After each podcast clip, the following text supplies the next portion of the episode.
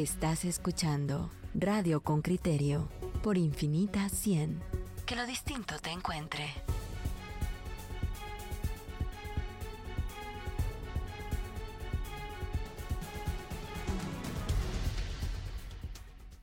Ahora vamos a dar paso a una entrevistada que hemos buscado para, para conocer su, su, su reacción a lo que ocurrió ayer en el Ministerio Público. Se trata de Gilda Pineda, ex jefa de la Fiscalía de eh, Derechos Humanos, quien fue destituida ayer. Eh, licenciada, muchas gracias por aceptar esta entrevista en Radio con Criterio. Queremos conocer, por favor, sus reacciones al, a ese despido. Eh, ¿Fue sorpresivo? ¿Lo esperaba usted después de su traslado? Cuéntenos, por favor.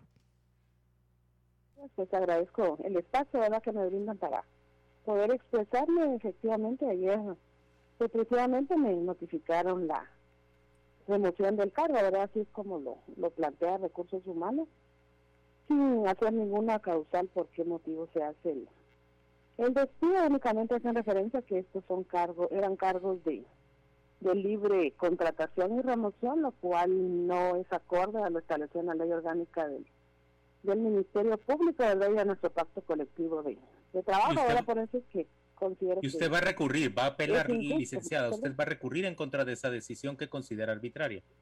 Eso estoy analizando, ¿verdad? Con mis abogados para ver cuál va a ser el, el camino a seguir, ¿verdad? Para, para hacer mis planteamientos. Licenciada, ¿cuál es la justificación que, planteó la fiscal general a, su despido? Pues únicamente hace esa esa alusión, ¿verdad?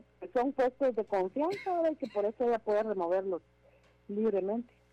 Esta fue la, la, misma justificación o explicación que dio cuando destituyó al licenciado Juan Francisco Sandoval, que esas jefaturas son puestos de confianza y que por ende puede destituirla sin seguir el proceso. Ustedes se oponen a dicha explicación. ¿Puede por favor explicarle a la audiencia en qué basan esa oposición y ante qué instancia pueden reclamar ese argumento? Sí, en este caso eh, nosotros consideramos, ¿verdad? Porque somos fiscales de carrera, nosotros para ingresar al Ministerio Público realizamos un proceso de selección de personal, ¿verdad? entonces fuimos sometidos a pruebas escritas, pruebas psicométricas, pruebas orales, ¿verdad? Para hacer nuestra contratación y se basa en un promedio más alto, ¿verdad? Para la contratación de, de los fiscales, ¿verdad? Que acceden a, a tener un puesto entre el Ministerio Público. Luego, para poder obtener ascensos, igual seguimos un proceso de, de selección. Entonces, nosotros somos fiscales de carrera, no somos personal de, de confianza, ¿verdad? Y cualquier remoción o destitución dentro de la institución debe llevar un procedimiento administrativo solo se nos indique cuál es el motivo por el cual eh, nosotros ya no deberíamos de estar dentro de la institución o cuál fue la falta administrativa que cometimos, ¿verdad? Entonces ahí poder ejercer nuestro derecho de, de defensa dentro de la vía administrativa internamente, lo cual en este caso no, no ocurrió, ¿verdad? Entonces, eso está contemplado en la ley orgánica del Ministerio Público y nuestro pacto colectivo de, de condiciones de trabajo, ¿verdad? Que estaba, pues en ese momento... Eh, vigente, era está vigente y que aplicaba mi persona. Pero mire, licenciada, eh, a ver, como, le digo como lo veo yo. Yo veo que el actual Ministerio Público está dedicado, se inició así el, el esfuerzo por desplazar y luego destituir, por, por expulsar a las personas que, que han investigado corrupción y abusos de, de altos cargos y de gente con mucho poder político. Punto número uno. Punto número dos, inició el mismo proceso con personas que se han dedicado a investigar graves violaciones de derechos humanos, incluso violaciones de, de, lesa humanidad. Eh, esos dos procesos los ha iniciado, pero la verdad es que hasta este momento no se ha visto de parte de, los trabajadores del Ministerio Público, los suscriptores de ese pacto colectivo, por ejemplo, el menor respaldo hacia quienes han sido expulsados de forma mm, arbitraria. No se ha visto un movimiento adentro del Ministerio Público, por ejemplo, que dijera en el momento en que expulsaron a Juan Francisco Sandoval, o peor aún, cuando desarrollaron el proceso de persecución en contra de las exfiscales que trabajaron en FESI o que estuvieron vinculadas a CICIG, no se ha visto un, proceso de, acuerpamiento adentro del Ministerio Público que diga, momento, ¿qué es lo que está ocurriendo aquí? Eh, me temo que ahora que lo enfrenta usted, eh, vaya a ser la misma actitud del resto de, fiscales y trabajadores del Ministerio Público y yo puedo ser comprensivo en el sentido que entiendo lo dura que es la calle y que la gente procura, digamos, eh, guardar su plaza o, defender su plaza para evitar ser, pues también encontrarse en, el difícil predicamento de, de, no tener empleo. Pero, pero en realidad lo que se ha tolerado y lo que se ha permitido es esta clase de arbitrariedades y yo creo que se terminó la carrera de, de fiscal. Sí, la verdad que sí ha sido esa actitud pasiva, ¿verdad? Que usted refiere y creo que está basada en un temor real de, de los fiscales porque no solamente ha sido la destitución, ¿verdad? sino ha sido la persecución penal en contra de los mismos, la criminalización. Creo que nadie quiere estar sometido a ese tipo de, de acciones, ¿verdad? Creo que es, por lo cual no actúan, ¿verdad? O no se pronuncian porque hay un temor real, ¿verdad? Y, usted teme que sea sujeto, usted teme que sea sujeto de esas denuncias que el Ministerio Público pronto operativiza y va hacia la casa de los fiscales. Puede ser, ¿verdad? No lo descarto. Licenciada, ¿qué, ¿cuál es en realidad eh, el motivo? Sé que la fiscal general ha dicho eh, un, puesto de confianza que puedo, eh, del que puedo prescindir en el momento que lo desee, pero también han salido otras fiscales junto con usted, tres de la Fiscalía de Derechos Humanos. ¿Cuál es el motivo? Pues de lo que yo estoy enterado es el mismo motivo, ¿verdad? O sea, ha sido el tema de que son de libres de emoción. Sí, sí, pero ¿cuál es el motivo que subyace? Esa es la explicación oficial que ella da, pero ¿qué, qué es lo que se persigue con estas destituciones?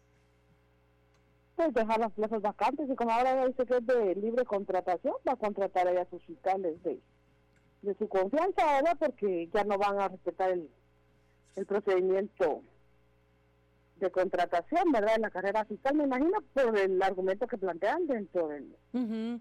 ¿Y qué pasa con los procesos? Entonces, es, tener los puestos vacantes para poner gente de, su confianza. ¿Y qué va a pasar con los procesos? ¿Con los procesos, perdón? Los procesos penales de violaciones a los derechos humanos durante el conflicto armado.